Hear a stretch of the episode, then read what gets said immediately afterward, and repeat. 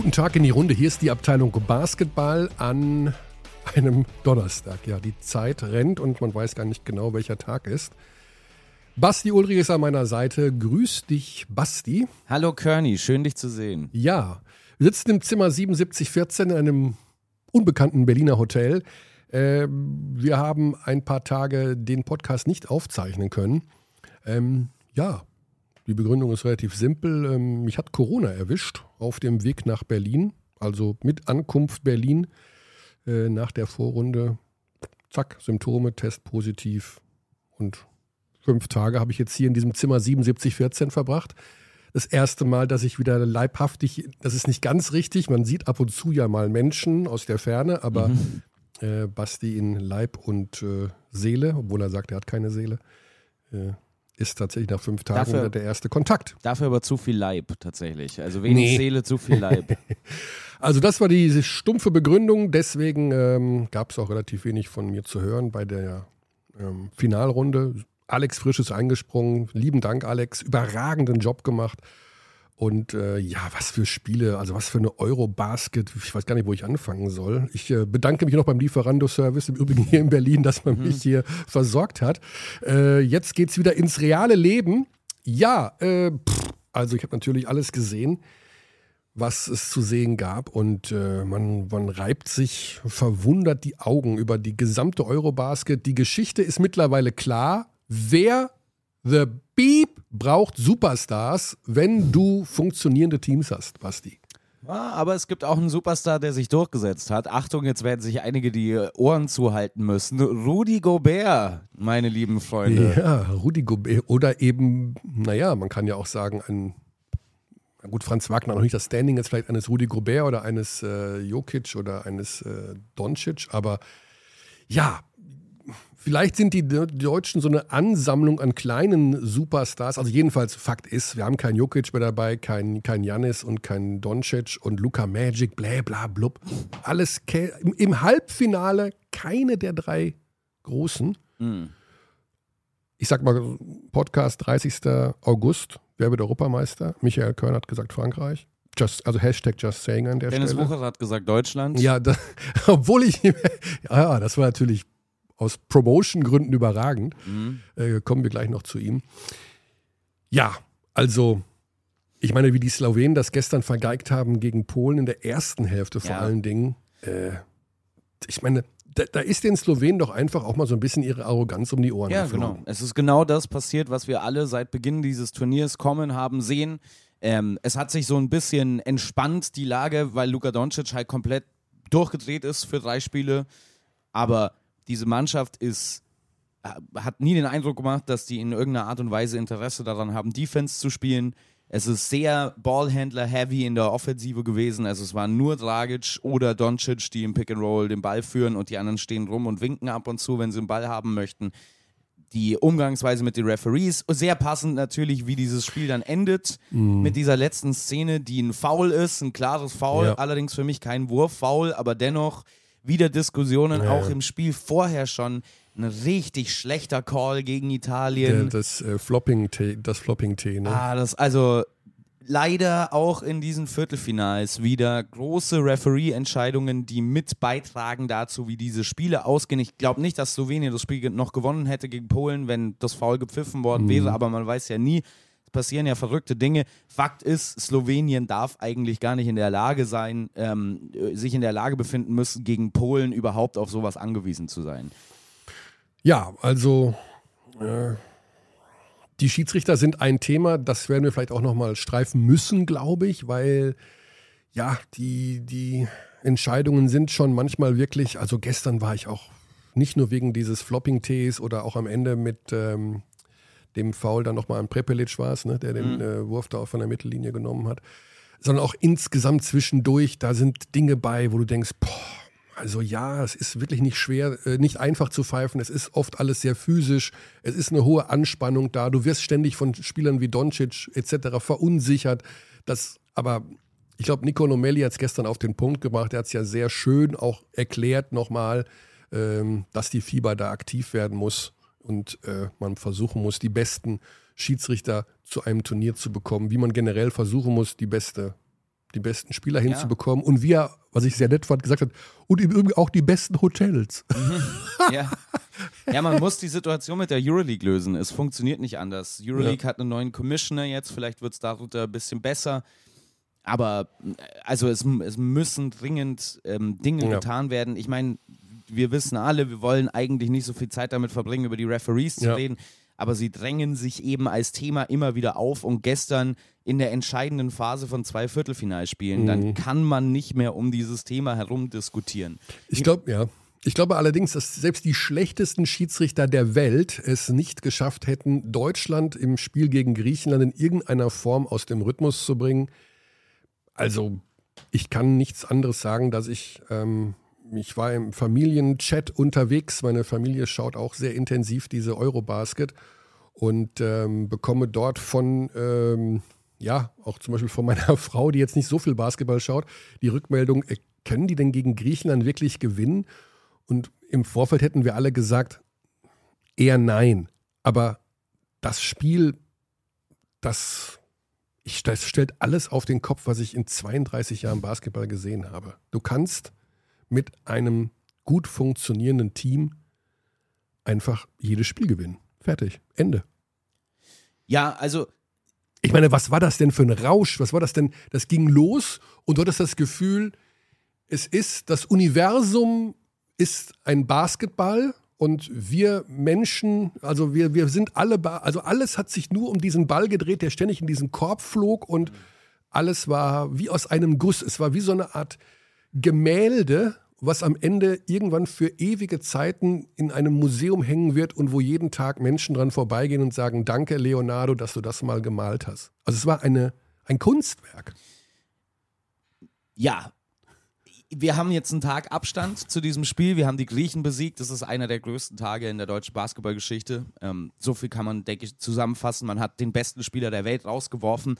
Man hat, finde ich, spieltaktisch, gerade defensiv in dieser zweiten Hälfte, vieles von dem offenbart, was, um ehrlich zu sein, ich Gordon Herbert nicht zugetraut hätte. Also, man, es gab ja auch diesen Post, der rumgeflogen äh, ist im Internet mit diesem vermeintlich sehr, sehr simplen Gameplan, also die ja, Wand, aber, Wand ja. gegen Janis.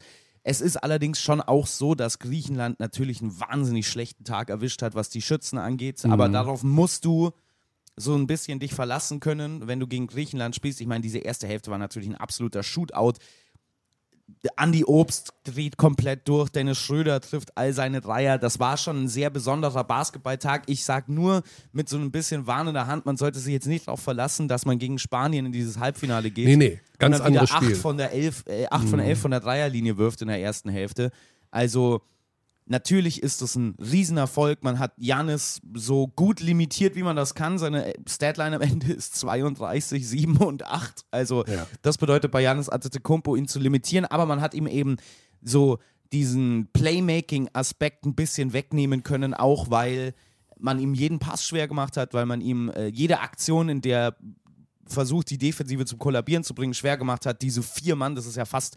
Ähm, so eine Art Box-in-One-Verteidigung dann, äh, allerdings mit dem äh, N-One-Mann-Verteidiger dann irgendwo außen auf einem Werfer, mhm. weil die Zone so eng und so dicht gemacht wird. Aber, und das war auch in dem Griechenland-Fall, äh, Spiel der Fall, du musst dich auch darauf verlassen, dass halt einfach ein paar offene Würfe daneben gehen und auch das ist passiert. Dennoch war dieses dritte Viertel eine wahnsinnige deutsche Dominanz und interessanterweise dann wieder über die Defense, nicht über die Offensive wie noch zu Beginn. Es ist ein berauschender Basketballabend gewesen, ganz mhm. klar. Ähm, ich meine, Franz Wagner ist jetzt der Header von der FIBA, von, der, von dem Twitter-Bild von der FIBA. Das ist schon auch eine ganz schöne Auszeichnung, wenn du Jokic, Janis und Luka Doncic in dem Turnier hattest. Und jetzt ist es Franz Wagner, der da diese Seite kürt oben. Ähm, aber ich möchte nicht, dass jetzt so viel Euphorie über den Spielstil ausbricht, dass man sagt, ja, die Spanier. Also nee, nee, genau, das darf natürlich weg. nicht passieren. Also wir haben jetzt zwei Halbfinalspiele und auf die wollen wir mal äh, in aller, ähm, so detailliert wie möglich halt schauen. Deutschland gegen Spanien und Frankreich gegen Polen. Also die Jetzt, Franzosen wieder. Die Franzosen, die Franzosen also wieseln die, sich durch dieses Turnier. Es ist Wahnsinn. Das wird ihnen ja quasi geschenkt. Also sie hätten ja gegen die Türken verlieren müssen, müssen. eigentlich. Dann gab es äh, den Turnover der Türken, äh, der, der Türken noch und äh, Verlängerung Ja, und vor allen Dingen, was, was gegen Italien. das Verrückte ist, die Situation doppelt sich. Ja. Also wie oft hast du das in den vergangenen Jahren in Euroleague-Spielen gesehen, dass ein Team mit zwei vorne liegt, mit zwölf Sekunden auf der Uhr und zwei Freiwürfen und dieses Spiel noch verkackt. Das kommt ja wirklich alle Himmeljahre mal vor. Ja, ja. Und Frankreich zwei Spiele in Folge, die exakt gleiche Situation. Ja. Du hast äh, im einen Spiel, äh, äh, hast du, du hast Simone von Tecchio an der Linie, Ja, 90-prozentiger eine Freiwurfschütze. überragende Partie gemacht und verhorstet diese beiden Freiwürfe. Okay. Dann kommt aber noch das letzte Play und da hat er nochmal. und da hat er nochmal einen super Blick, also Ja. Rücken zum Korb, Korbleger und haut ihn daneben und Verlängerung. Also, wie die Franzosen dieses Halbfinale erreicht haben, wissen sie, glaube ich, selber nicht. Andererseits, sie haben halt eine Defensive, die steht halbwegs. Ja, wenn Rudy Wenn- Gobert, wenn Gobert spielt. Ja. Rudy Gobert hat übrigens, und ich möchte da jetzt echt mal eine Lanze brechen, ich weiß, da werde ich vielleicht wieder belächelt von ein paar. Rudy Gobert hat einen Anspruch darauf, mit genannt zu werden, wenn es um den MVP des Turniers geht. Nicht Ja. unbedingt wegen seinem offensiven Impact, die Zahlen sind trotzdem gut. Ähm, nicht so beeindruckend natürlich wie bei einigen anderen Offensivspielern, aber es ist vor allen Dingen wegen seinem defensiven Impact, weil gerade gestern in dem Spiel gegen Italien hat man es gesehen, diese fünf, sechs Minuten am Stück, wo Rudy Gobert nicht auf dem Parkett war, ähm, hat Italien angefangen, Frankreich zu zerlegen in alle Einzelteile. Da läuft gar nichts. Diese Rotationen auf den Flügeln sind oft richtig schlecht. Rudy Gobert war ja gestern auch äh, stocksauer über seine Teamkollegen, wenn er auf dem Parkett war, weil niemand ordentlich rotiert, die Closeouts nicht stimmen, ab und zu komplette Abstimmungsfehler. Und der eine Mann, der das alles ausradiert, ist Rudy Gobert. Ja. Also die Franzosen, gut, am Ende sagt man immer Defensive mit Haupt äh, dafür verantwortlich, wenn man dann einen Titel gewinnt. Ähm, vielleicht momentan mit der besten Defensive von den noch verbliebenen Mannschaften, obwohl stimmt eigentlich auch nicht, was ich jetzt sage. Also teamdefensiv ist Deutschland besser, finde ich, als Teamdefensiv Frankreich. ist Deutschland besser Spanien vielleicht. hat auch ein besseres Teamkonzept, aber die haben beide nicht diesen, also einen der besten Verteidiger aller Ja. Zeiten im Kader, in Rudy Gobert. Ja, die Polen, die äh, sind natürlich auch so ein bisschen da reingekommen wie die Jungfrau zum Kind. Also pff, Slowenien halt dank Slowenien, Ja, wo sie gemerkt haben in der ersten Hälfte, wir können die schlagen, die stehen neben sich und dann haben sie das am Ende Ja, wir hätten auch noch fast verhorstet, die ganze Ja. Geschichte. Wir hätten es eigentlich kommen sehen müssen. Ne? Ja. Matthäus Ponitka, AJ Slaughter, wie oft wollen wir die noch unterschätzen ähm, und sagen, ja, okay, das wird ein einfaches Durch für Slowenien, bis wir endlich anerkennen, dass die offenbar einfach halt Teams zerschretten. Ja, Ponetka natürlich überragend. Äh, Triple-Double wurde schon mehrfach erwähnt gestern. Das kommt nicht so oft vor bei einer Eurobasket. Ähm, und ansonsten eben, ja, mit viel Einsatz, mit viel Leidenschaft, ähm, mit einem AJ Slaughter, der so ein bisschen das, nicht nur das Scorer-Gen hat, sondern auch so eine Siegermentalität ähm, zur richtigen Zeit da mit Ponitka das Ganze irgendwie offensiv auch steuert.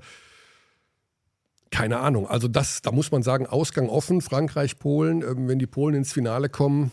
Also erstmal wünsche ich mir, dass im Halbfinale noch diverse polnische Fans rüberkommen, denn das war so ein bisschen ne, Oh, die Halle war, Die Halle sehr, war einfach- sehr sad. nicht so da im Viertelfinale jetzt. Wir hatten Äh, ja noch gar nicht die Gelegenheit, das zu diskutieren. Wir haben so viel aufzuholen. Wir müssen eigentlich einen Vier-Stunden-Podcast machen. Ja. Aber ähm, äh, das ist ja auch schon weitläufig im Internet kursiert. Die Ticketpreise, gerade im Vergleich zu Köln, sind wirklich einfach eine Frechheit. Also Die Ticketpreise sind eine Frechheit und ähm, es gibt auch organisatorische Probleme, weil Spiele, du kaufst vorher ähm, ein Spiel, Mhm. aber du kau kaufst nicht die Partie, sondern du kaufst den Slot sozusagen. Also ich Session, sag mal ja. 17.15 Uhr, dafür kaufe ich Karten, weil du im Vorfeld gelesen hast, dass dann die, dass die Partie ist, ich sag mal jetzt Deutschland. Deutschland, ja. Deutschland. Das wird aber der Ausrichter kann äh, sozusagen, wenn er dann das Halbfinale oder Viertelfinale oder was auch immer erreicht hat, äh, sozusagen bestimmen, in welchem Slot er spielen will. Und die Deutschen haben sich dann entschieden, für das Halbfinale morgen auch wieder auf den späten Slot zu gehen. Jetzt kann man die Karten aber nicht so einfach umtauschen. Das heißt, diejenigen, die die Karten für den 17.15 Uhr Slot gekauft haben, weil sie dachten, das muss ja dann Deutschland sein, die stehen jetzt da mit kurzer Hose, Schießgewehr und können das nicht umtauschen. Eventim als ähm, Ticketverkaufsagentur sagt, ja, das müsst ihr dann auf einem Marktplatz klären, also eBay sozusagen, keine ja, Ahnung. ich mein, oder ja, das ist halt, also Es ist natürlich eine Frechheit. Sobald dich ein Ticketverkäufer darauf hinweist, ja, machst du einfach auf schwarz, machst du ja. einfach so selber. Also seit Jahren versucht man den Schwarzmarkt trocken ja, genau. zu legen. Und jetzt in dem Fall, ach ja, das müsste übrigens schon auf dem freien, auf dem freien Markt klären. Ja. Also das ist natürlich ein Armutszeugnis ähm, für die Ticketorganisatoren. Ähm, die Fans sind stinksauer und die Preise sind das kann nicht Preise sein. Preise sind insane. Die Preise dann, sind einfach viel, viel, viel zu teuer. Dann sitzt du in einem Viertelfinale, wo du Leute anwesend hast wie ein Yvonne Fournier, wie ein Rudi Gobert, wie ein Luka Doncic dann später und hast ein Drittel von der Halle voll. Ja. Also das ist schon wirklich, gerade weil wir ja auch den Direktvergleich erlebt haben zu Köln und was da los war und wie mhm. angezündet diese Halle wurde durch die Fans, die da waren. Und jetzt in der Mercedes-Benz Arena ist schon echt, boah. Ja, und das war, das hatte Per gestern angesprochen, das fand ich ganz interessant äh, im, im Studio, als er sagte, naja, die Halle gibt nichts her, die Spieler müssen sich selber sozusagen äh, in dieses Spiel reinholen, emotional. Und das ist den Polen äh, viel, viel besser gelungen als den Slowenen, die ja einfach so ein bisschen ja, wie so pubertierende Teenager durch dieses Turnier gehen, so ey und äh, leckt mich alle und dann aber plötzlich auch wieder genial sind und dann wieder launisch und und zack und wenn mhm. das von Anfang an nicht funktioniert, dann sind die einfach da nicht mit bei und da hat das Publikum, das haben die slowenischen Fans äh, dann schon als Support, die waren zwar da, aber nicht in der Masse wie in Köln, äh, gefehlt. Ja, wilde Sache. Also das sicherlich eine der negativen äh, Geschichten mit den Fans. Äh, positiv ist, dass das alles trotzdem sportlich Dimensionen angenommen hat, die wir äh, uns nicht hätten zu erträumen wagen, also hinsichtlich der deutschen Mannschaft. Deutschland gegen Spanien soll natürlich jetzt hier im Mittelpunkt stehen und ähm, wir holen uns dazu den Mann mit ins Boot, damit wir das zu dritt diskutieren können, der morgen auch äh, neben Basti sitzen wird bei diesem Spiel, um als Experte zu fungieren. Und das ist Dennis Wucherer. Die Wu. Die Wu. Okay. Herr Günther nennt ihn so. Die Wu. Die Wu. Ich übernehme das jetzt einfach mal. Ja, die Wu. Ist schon, schon lustig. Morgen, Jungs. Jo, moin, Dennis. Moin. Also Per Günther nennt dich Die Wu, habe ich gerade gelernt. Äh, die, mm. oh, das scheint dir besonders gut zu gefallen, dieser Spitzname. Die Wu? Die Wu. Ey, solange nicht mit Dr. Bizeps oder irgend so ein Bullshit um die Ecke kommt, ist alles gut. Wen habt ihr denn schon alles gehabt heute Morgen, damit ich vorbereitet bin? Nee, nee, also äh, wir haben jetzt hier mal dramatisch ausgedünnt. Im du Gegensatz zu Deutschland spielen bei der Eurobasket bist du exklusiv hier. Dennis. Ja. Also du, du bist unser einziger Ach so. Ja. Es gibt ja so die, die Themen. Ah, das heißt, Mehr als acht Minuten oder was? du liebe Zeit, hast du schon auf die, auf die Stoppuhr gedrückt. Ja, wir haben so viele Themen, wir können nicht hier rumtelefonieren, wir müssen äh, Fakten schaffen. Was machst du da gerade? Ziehst du dir dein äh, neues Hemd über deinen strammen Bizeps? das knistert so in der Leitung. Ich knistere? Ja. Echt? Das wollte ich nicht. Kann auch sein, dass. Geht's jetzt besser? Ja, jetzt ist besser. Scheinbar. Jetzt ist besser. Ja. Dann halte ich das Mikrofon mal so. Ah. Ja, Dennis, äh, wir haben natürlich in den ersten 19 Minuten dieses Podcasts viel darüber gesprochen, ähm, was das für eine wahnwitzige Eurobasket ist und was das für ein Wahnsinnsspiel war der Deutschen. Blicken aber jetzt eigentlich ganz konkret auf die beiden Halbfinalspiele und äh, wollen auch nochmal aus deinem Munde hören, Frankreich, Polen, das werden wir jetzt etwas kürzer abhandeln als das deutsche Spiel ähm, ich denke mal, unvorhersehbar, weil das zwei Mannschaften auch sind, die relativ unvorhersehbar spielen, obwohl die Franzosen spielen gar nicht unvorhersehbar, aber sie, bei denen weiß man halt nicht, ob ihnen wieder der Basketballgott irgendeinen Glücksmoment in der Schlussphase kreiert. Äh, gegen die Polen, die einfach so ein bisschen Deutschland 2.0 sind. Hurra, wir können es und los geht die wilde Fahrt. Äh, wie siehst du dieses Halbfinale? Wer ist da für dich favorisiert? Ähm, ja, also Frankreich. Mhm. Also ich habe ich hab in den letzten äh, 15 Jahren keine schlechtere französische Mannschaft gesehen als, als die bei diesem Turnier. Mhm. Ich finde das extrem ähm, enttäuschend, was da gespielt wird.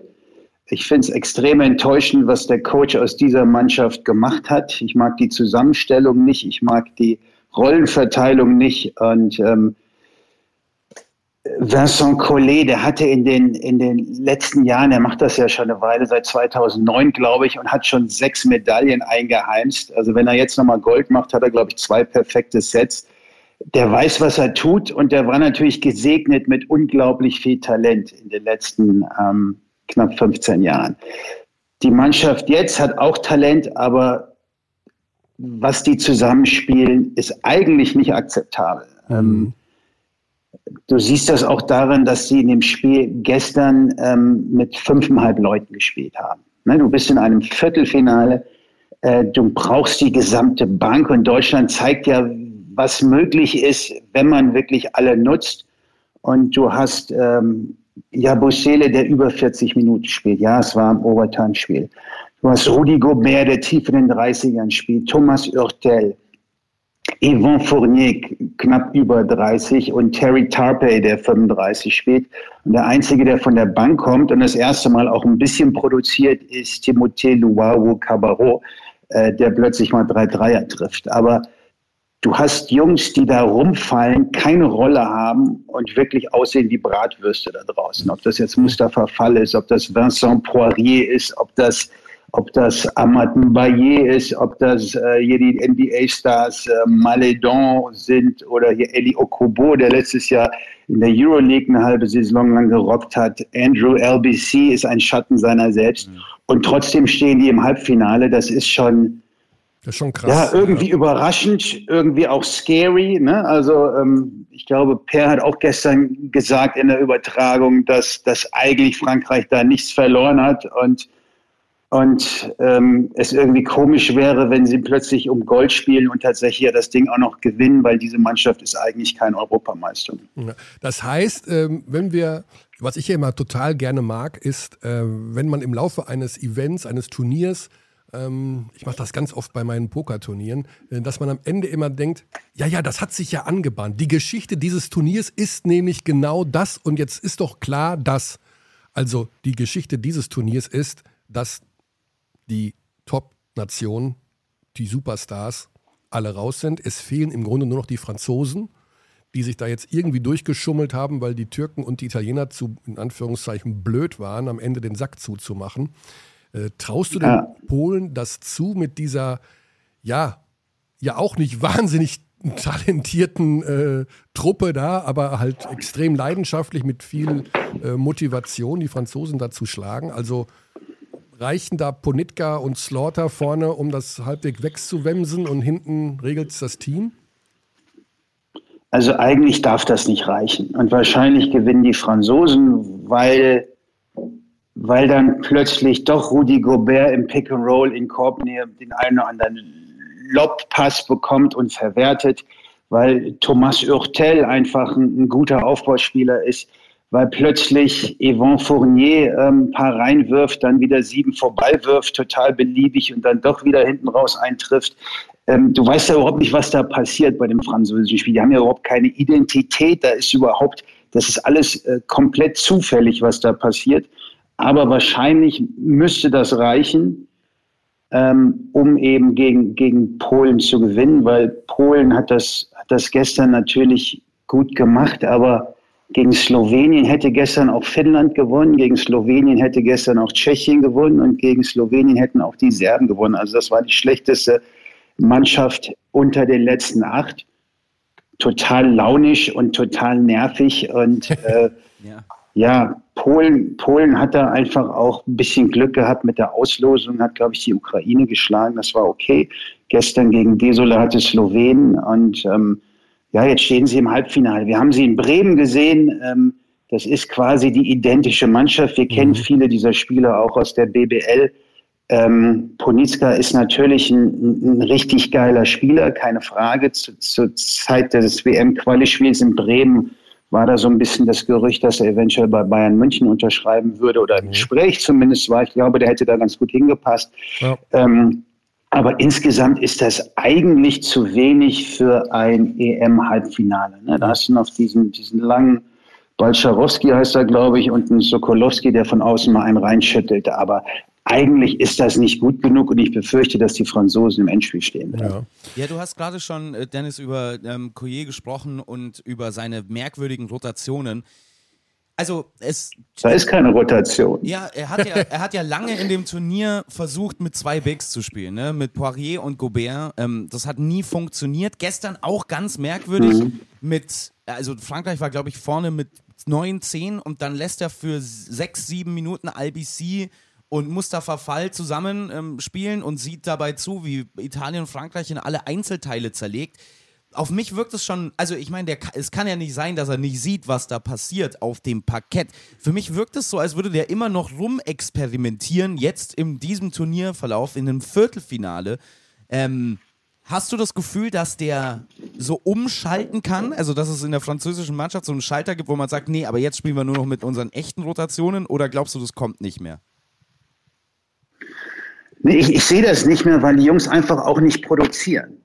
Ne, ich kenne natürlich auch viele Geschichten von Spielern, Ex-Spielern, die in Frankreich gespielt haben und über, über das französische Coaching ähm, gibt, gibt es auch nicht die größte Meinung. Vincent Collet ist meiner Meinung nach da eine Ausnahme, weil er es einfach in den letzten 15 Jahren geschafft hat, immer aus diesem großen Pool an Talent eine Mannschaft zu formen, die funktioniert und so gewinnst du eben Europameisterschaften oder äh, bei WMs Bronzemedaillen oder bei Olympia wie zuletzt die Silbermedaille, weil du einfach diese Egos managst und eine gute Rollenverteilung irgendwie hinbekommst. Ne? So wie das, wie das ähm, Herbert natürlich jetzt in Deutschland super macht. Ne?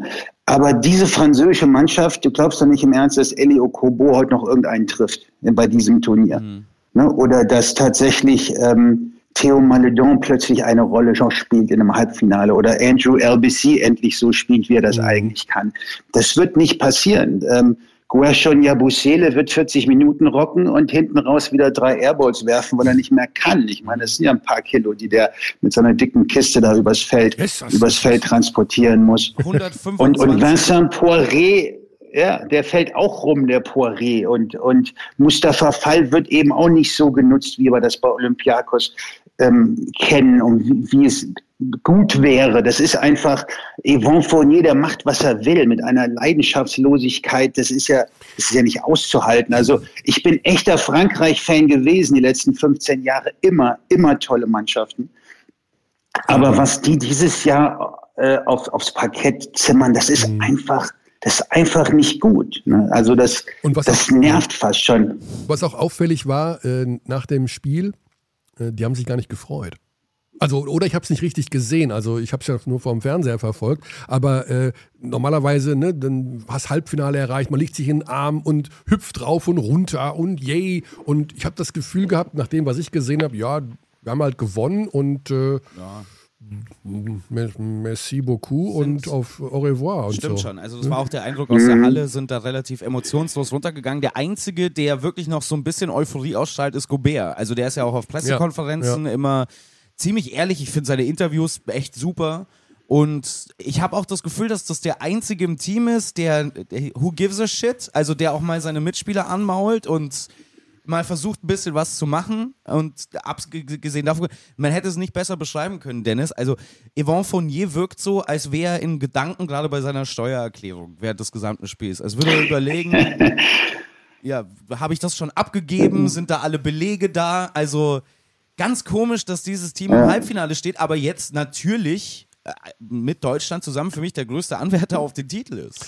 Liebe Kinder, wir lassen jetzt mal die Ja, ich, ich, bin da, ich bin da komplett. Nein, lass uns das zu Ende bringen. Ja, ja, ich bin natürlich. da komplett bei euch. Ja. Man, man freut sich wirklich nur, wenn man auch Teil der ganzen Nummer ist. Ne?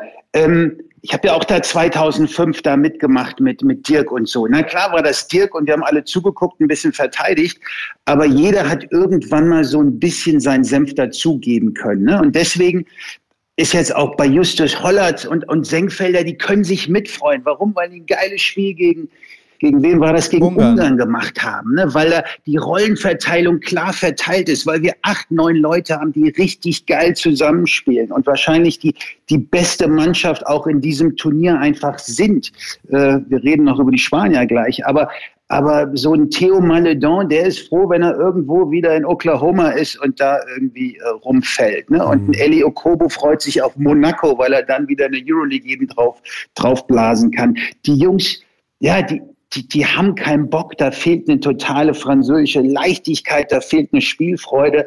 Ähm, und, und in der Tat nervt es mich, den zuzugucken. Und ich hätte natürlich viel lieber meinen Freund Gianmarco Pozzecco im, Finale, im Halbfinale gesehen, ist ja auch klar. Ja, also da hätten wir natürlich alle, weil das noch mit die schönste Geschichte gewesen wäre. Also dann, dann wäre es ja tatsächlich vollendet, ne? dass die Leidenschaft, die Emotion und der Wille äh, dass das die Topics dieser Eurobasket sind und äh, die Franzosen, wie wir jetzt tatsächlich gelernt haben äh, von Dennis, äh, da eigentlich nicht reingehören, wie wir alle ja. Also Italien ist der Aber auch schön zu sehen, dass, dass, dass, Entschuldigung, noch schön zu sehen, dass Rudi Gobert ist einer der Top-Stars dieser EM, der mhm. ja alles andere als ein begnadeter Basketballer ist. Ne? Also offensiv ist das ja, der hat eine halbe Bewegung, hat er, ne? Ähm, in, seinem, in seinem Werkzeugkasten dass gerade er witzigerweise, und ich mag auch seine Interviews und seine Art und Weise, wie er da draußen arbeitet und, und sein Zeug macht und dann auch im Endeffekt, gestern waren es glaube ich 19 und 14,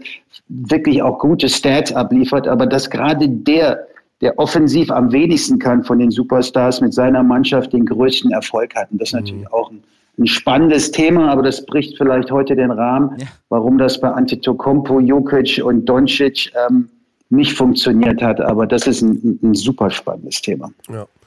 Okay, also kommen wir zum Herzstück äh, des Halbfinals. Deutschland gegen Spanien. Ähm, ja, also Dennis, natürlich muss man dir erstmal an der Stelle sagen, du hast vor der EM gesagt, Deutschland wird Europameister. Äh, wir wissen noch nicht genau, wie viel Prozent davon damals äh, ja so ein bisschen äh, provokante Flachserei war oder tatsächlich totale Überzeugung. Ähm, Fakt Totaler ist, Ernst natürlich.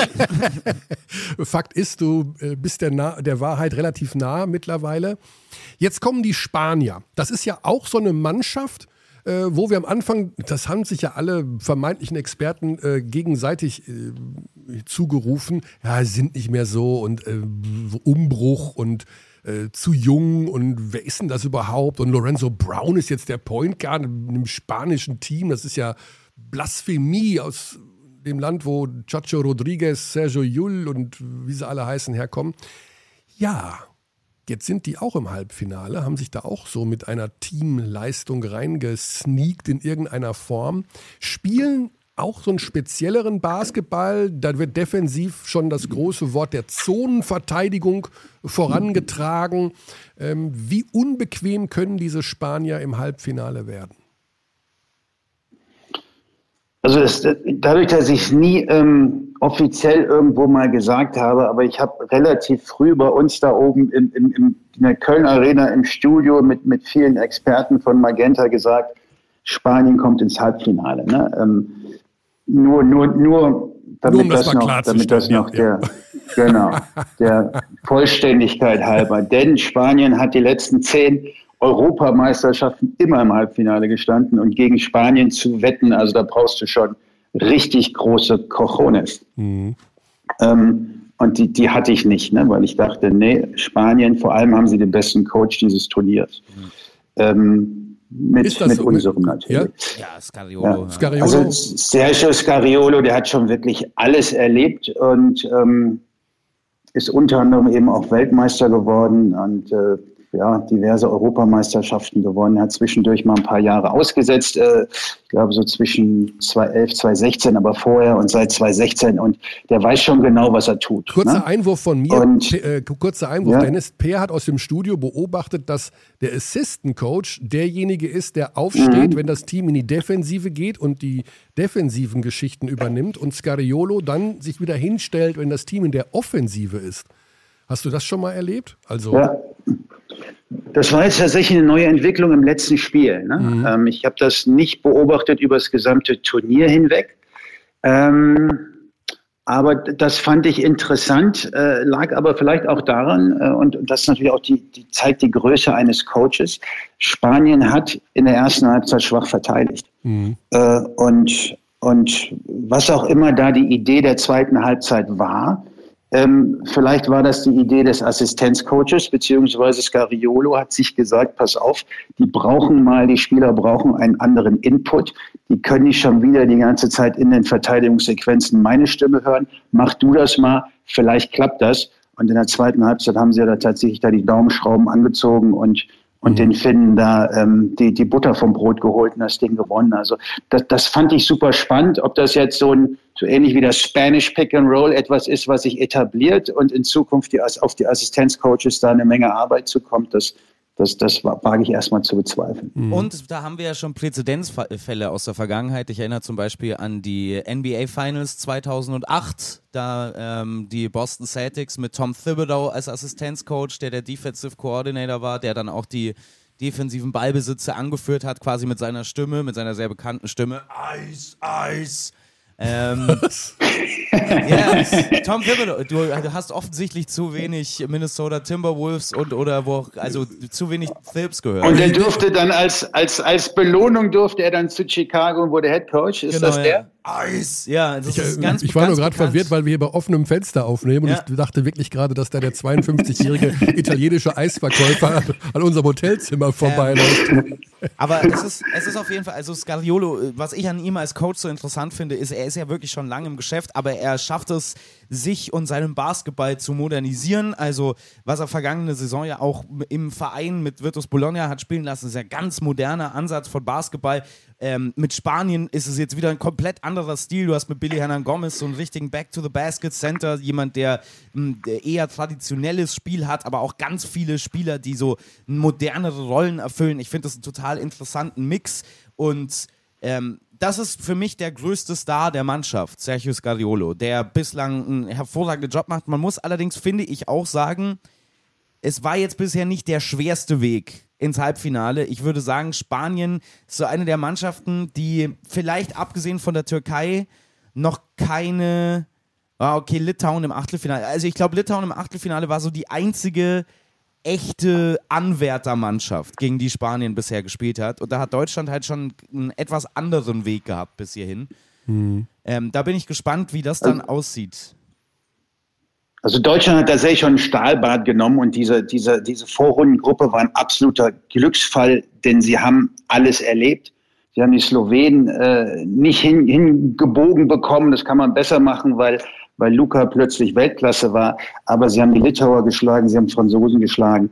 Ähm, und das, das hat geholfen und in der Tat die Mannschaften, Serbien allen voran, äh, die dann in anderen Gruppen ähm, äh, da gespielt haben, auch die Griechen, die, die haben auf dem Niveau in der Vorrunde eben nicht agieren müssen. Und das ist ein Riesenglücksfall gewesen für die Deutschen und, und war auch das große Problem für die anderen um auf Spanien zu kommen, sagen ja alle, das ist irgendwie eine neue Generation und total jung.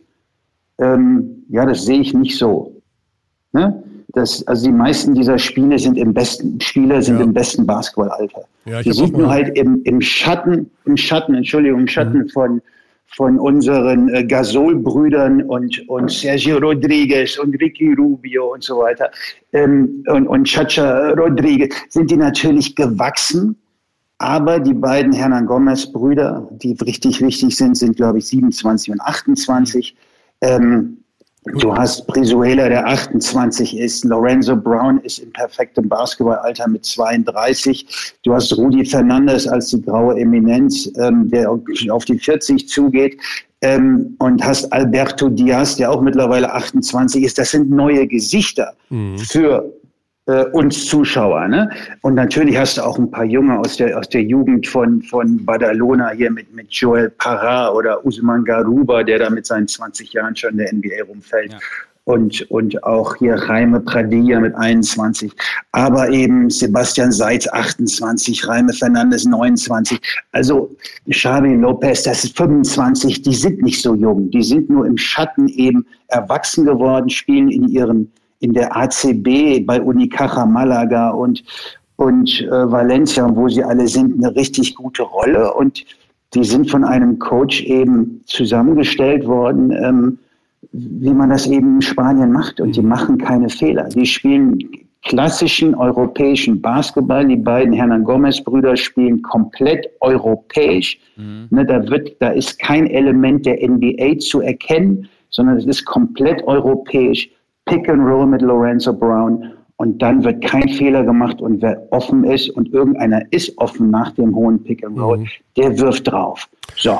Und, und das sind dann 25 Assists und acht Turnover, so wie zum Beispiel gegen die, die Finn. Und damit gewinnst du ein Spiel, vor allem wenn du dann in der Verteidigung eben auch mal ähm, offen bist für Veränderung, offen bist für eine Box and One, offen bist für eine Zone.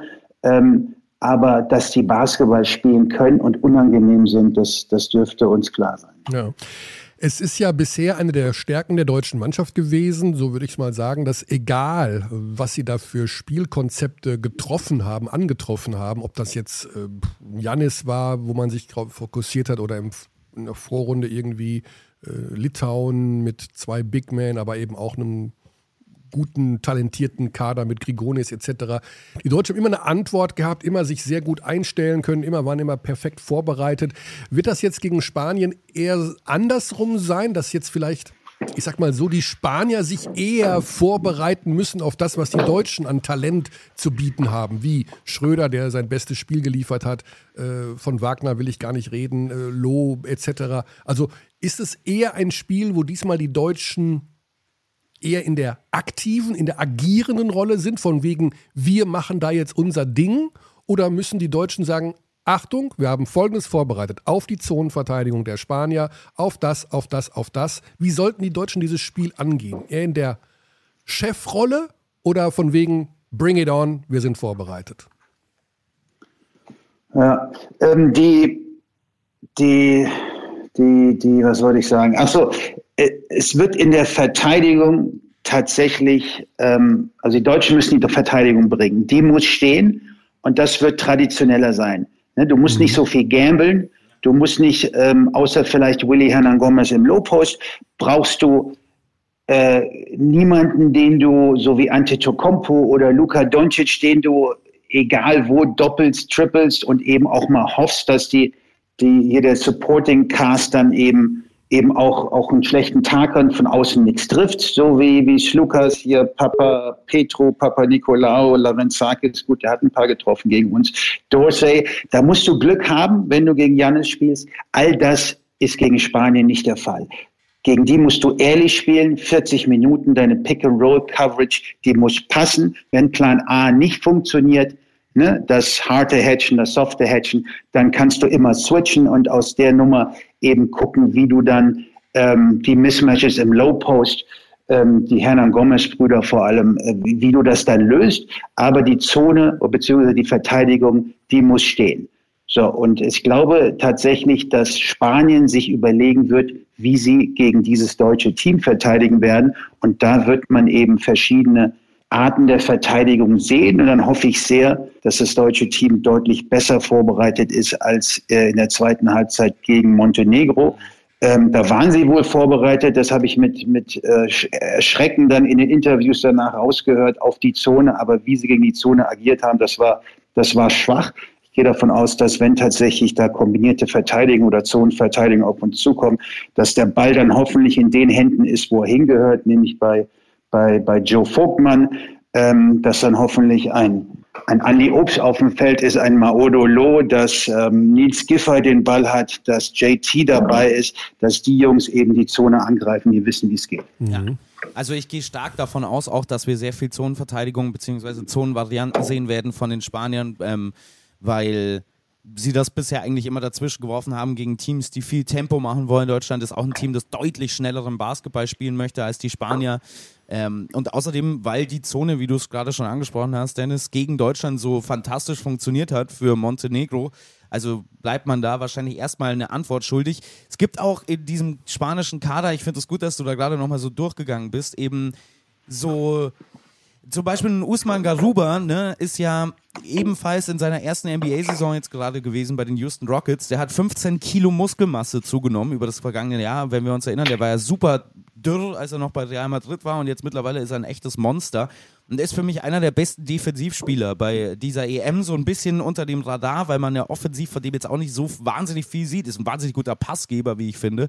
Aber defensiv kann der dir schon echt sehr, sehr viele Probleme bereiten. Und wie eigentlich immer in diesem Turnier, auch wenn das ein Spektakel war gegen Griechenland, ist meine Sorge mit der deutschen Nationalmannschaft eher die Offense als die Defense. Ich glaube, defensiv kann man das schon irgendwie geregelt bekommen, aber die Frage ist, bekommt man den Ball vorne in den Korb? Und wie du schon gesagt hast, ich glaube, da kommt es stark darauf an, was für einen Tag die Shooter haben und wie man die frei ähm, spielen kann. Ähm, Kurzer Einwurf von mir. ich habe eine Frage. Kann man. ja, ich, ich, kann das ja nochmal ausprobieren, oder? Ist Auszeit, Auszeit Körner. Äh, kurzer Einwurf. Kann man 15, 15 Kilogramm. Ich habe die Shotclock nicht gehört. Wo war die Shotclock? Ey, du musst wie bei, wie bei ESPN muss deine Shotclock runterlaufen, damit wir wissen, wann wir einen Punkt machen. Ich habe noch mehr sowas, aber sobald ich das äh, androhe zu spielen, verdreht Basti die Augen. Also ich habe auch mehr. Ich habe hier sowas noch. Aber nee, also Einwurf. Mir gefällt es, mir gefällt ja. äh, Frage: Kann man 15 Kilogramm Muskelmasse innerhalb eines Jahres zunehmen auf eine nicht gesundheitsgefährdende Art und Weise? Du meinst ohne Mittelchen, die eigentlich verboten sind? Willst ah. du das etwa andeuten, dass das, das in der NBA ein Thema ist? Das gibt's doch in der NBA nicht. So gibt's, ach, das, ich, okay, dann habe ich ja, dann ist ja meine Frage beantwortet. Das gibt's in der NBA nicht, im Fußball nicht, es gibt's exklusiv beim Radsport und sonst nirgendwo. Sonst hat es noch nie ein Sportler gemacht. Ah, okay, gut. Da bin ich ja Toni Kukoc hat damals einfach viele Bananen gegessen. Der war, der war ein Schlacks in Europa, konnte Basketball spielen, ist in die USA gegangen. Äh, sah aus wie, äh, ich habe ihn gar nicht wiedererkannt mit diesem, mit diesem Oberarm und so. Da, ne, und hat das Basketballspielen komplett verlernt, hat dann zum Glück dieses Gewicht dann nach einigen Jahren wieder, wieder verloren und konnte dann wieder Basketball spielen. Also ähm, das wird vielleicht bei Usman Garuba auch der Fall sein. Ja, bei Usman Garuba hilft es ja tatsächlich, dass er ähm, In der Tat. deutlich schwerer ist, dass er er ist immer noch sehr beweglich. Also ich finde, das ist wirklich ein Wahnsinnsspieler, den man vielleicht so ein bisschen vergisst. Die Hernan Gomez-Brüder sind übrigens auch zwei feine Basketballer. Billy hat man, glaube ich, vor dem Turnier ein bisschen vergessen, weil der in der NBA so gut wie gar keine Rolle mehr spielt, weil so, wie du schon angesprochen hast, Dennis, es halt einfach ein europäischer Center ist. Dieses Spiel im Low Post ist in der NBA total out, aber wir sehen ja auch, wie der damit in der Eurobasket dominieren kann teilweise. Absolut. Nee, und auch zurückzukommen, in der Hoffnung, dass da jetzt nicht nochmal eine Auszeit kommt von, von Kearney. Ähm, also wenn, wenn Usman, Garuba und vor allem Alberto Diaz auf dem Feld sind, dann, dann wird echt hart verteidigt. Ne? Da müssen die Deutschen vorbereitet sein. Alberto Diaz macht das gerne mal übers ganze Feld und ist dann auch richtig nervig. Ähm, und und die, die können dann tatsächlich und haben das auch im Laufe des Turniers schon gezeigt, das Spiel verändern. Aber die deutsche Mannschaft ist, glaube ich, offensiv die stärkste dieses Turniers. Sie hat einfach die, die perfekte Mischung aus NBA-Spielern, zum Glück keine NBA-Stars, sondern NBA-Spielern, plus dann Euroleague-Spieler hinten dran, die alle genau wissen, wie es geht. Und dieser, diese Diskrepanz, der Unterschied zwischen, zwischen Dennis und Franz und dem, was dahinter kommt, mit Maodo und, und ähm, ja, Andy Obst und unserer, unserer langen Garde da auf den, auf den drei Forward-Positionen bis hin zu den großen, das ist einfach, das ist einfach eine perfekte Mischung und da hat auch jeder verstanden, was mhm. jeder mitbringt. Und ich sehe auch bei Spanien und auch bei Frankreich und auch bei Polen kein Andy Obst rumspringen, der auch ein Spiel so verändern kann. Und ich sehe da auch keinen Dennis Schröder, der mit seiner Schnelligkeit ähm, immer den Weg zum Korb findet. Wenn er dann noch zwei, drei trifft von außen, dann ist das natürlich eine, eine Zugabe, die das Leben noch mal viel einfacher macht für ihn, mhm. der auch verstanden hat, dass, dass es Spieler um ihn herum gibt, die verschiedene Dinge eigentlich einfach deutlich besser können als er, das auch nutzt, auch mitspielt und ähm, und, und ich, ich glaube, dass wir als, als Team, dass Deutschland als Team ähm, in der Lage sein wird, auch gegen diese teilweise sehr unangenehme Verteidigung vorne gut auszusehen, weil sie einfach eigentlich alles hat, was es braucht. Ja. Okay, halten wir fest. Die Deutschen gewinnen gegen Spanien, weil sie ja wieder gute Defensive spielen werden, weil sie offensiv das talentierteste Team der Eurobasket sind. Die Franzosen gewinnen, weil sie da eigentlich zwar nicht hingehören, aber mein Gott, dann am Ende doch besser sind als die Polen. Und Deutschland gegen Frankreich steht am Sonntag im Finale. Sollen wir das so festhalten? Und Deutschland gewinnt mit 20, weil die Franzosen es nicht anders verdient haben. ja, das spielt natürlich jetzt die Emotion eine große Rolle. Für den Fall, dass äh, es tatsächlich zu diesem Finale kommen sollte, werden wir natürlich nochmal da ein kleines Update nachschieben müssen. Dennis, ganz lieben Dank. Wir hören uns. Sehr gerne, war mir ein Fest. Wir sehen und hören dich dann morgen an der Seite erst von meiner Wenigkeit. Ab 16.45 Uhr beginnt die Vorberichterstattung von ähm, Frankreich gegen Polen und um 20 Uhr dann Deutschland gegen Spanien. Das Ganze bei Magenta Sport. Jo, dann bis morgen, Dennis. Gute Zeit und. Bis dahin, freue mich. Vergiss, Euch auch. vergiss das schicke Hemd nicht. Danke dir. Tschö. Soweit Dibu. Okay. Basti. Yes. Wer gewinnt? Losgelöst von allem. Sei mal neutral. Lass nicht den Wunsch Vater des Gedanken sein, ich sondern du, sagen wir mal, du wärst jetzt wirklich ein litauischer Basketballjournalist, der mhm. für sein Heimatland über dieses Halbfinale berichten würde. Was würdest du denen sagen? Ich würde erstmal laut schreien, Lietova. Lietova. Lietova. Das vermisse ich schon. Ja.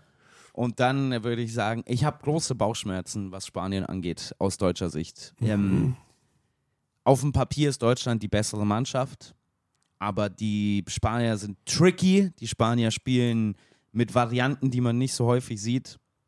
Und ich glaube, Deutschland gewinnt, aber ich habe ein ganz schlechtes Bauchgefühl. Okay, das muss ja oftmals gar nichts heißen. Bei mir, ich hatte ein schlechtes Bauchgefühl von März bis Anfang September, äh, weil ich dachte, kriegen wir wirklich so einen Kader hin und, hm, und doch wieder eine Absage, hier eine Verletzung da und hin und her und zack und Verletzung noch und das. Mittlerweile ähm, weiß ich, dass das alles übertrieben war von der Skepsis, beziehungsweise nicht übertrieben, sondern eher, dass man viele Faktoren nicht mit berücksichtigt hat. Und das, was die Deutschen vor dem Turnier gesagt haben und auch Anfang des Turniers, nämlich, dass sie von sich und ihrer Art überzeugt sind, das war eben dann wirklich nicht nur einfach positives Mediengeblä, sondern Fakt.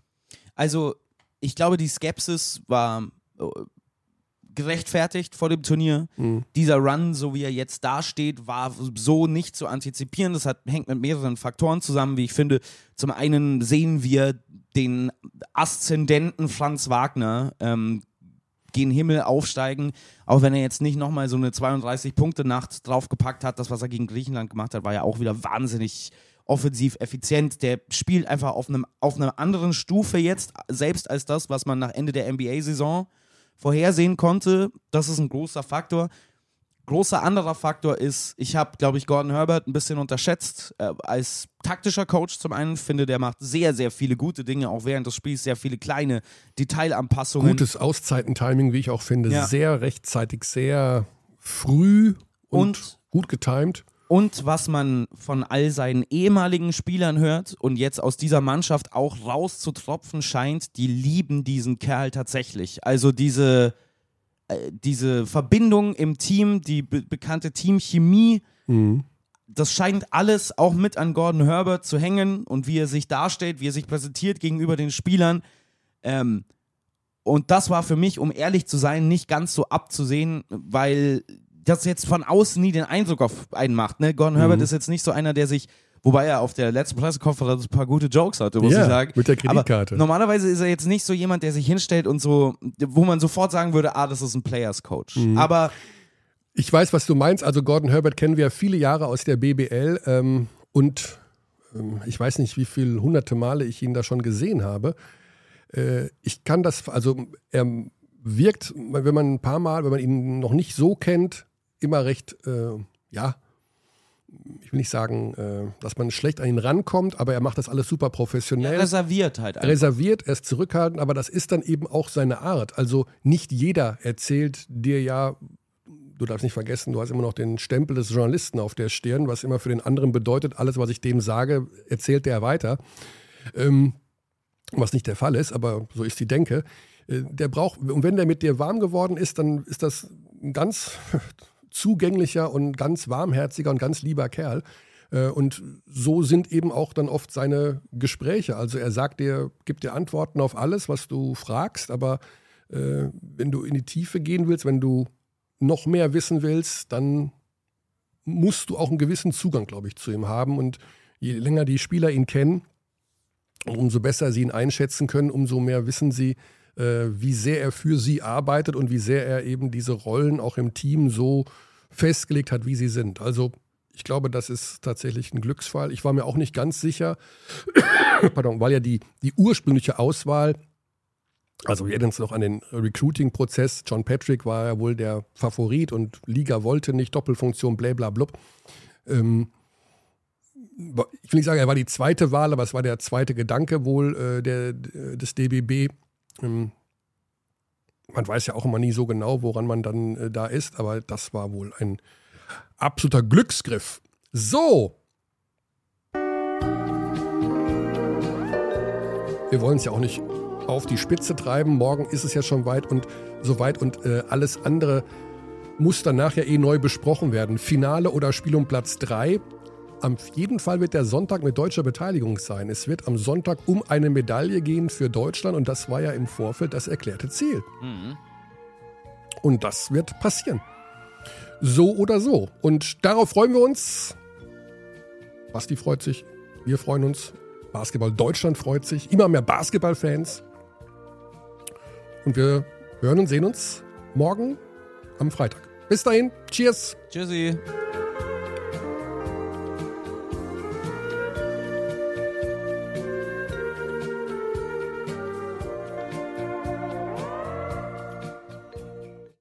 Treat people here with complete respect. This is Germany.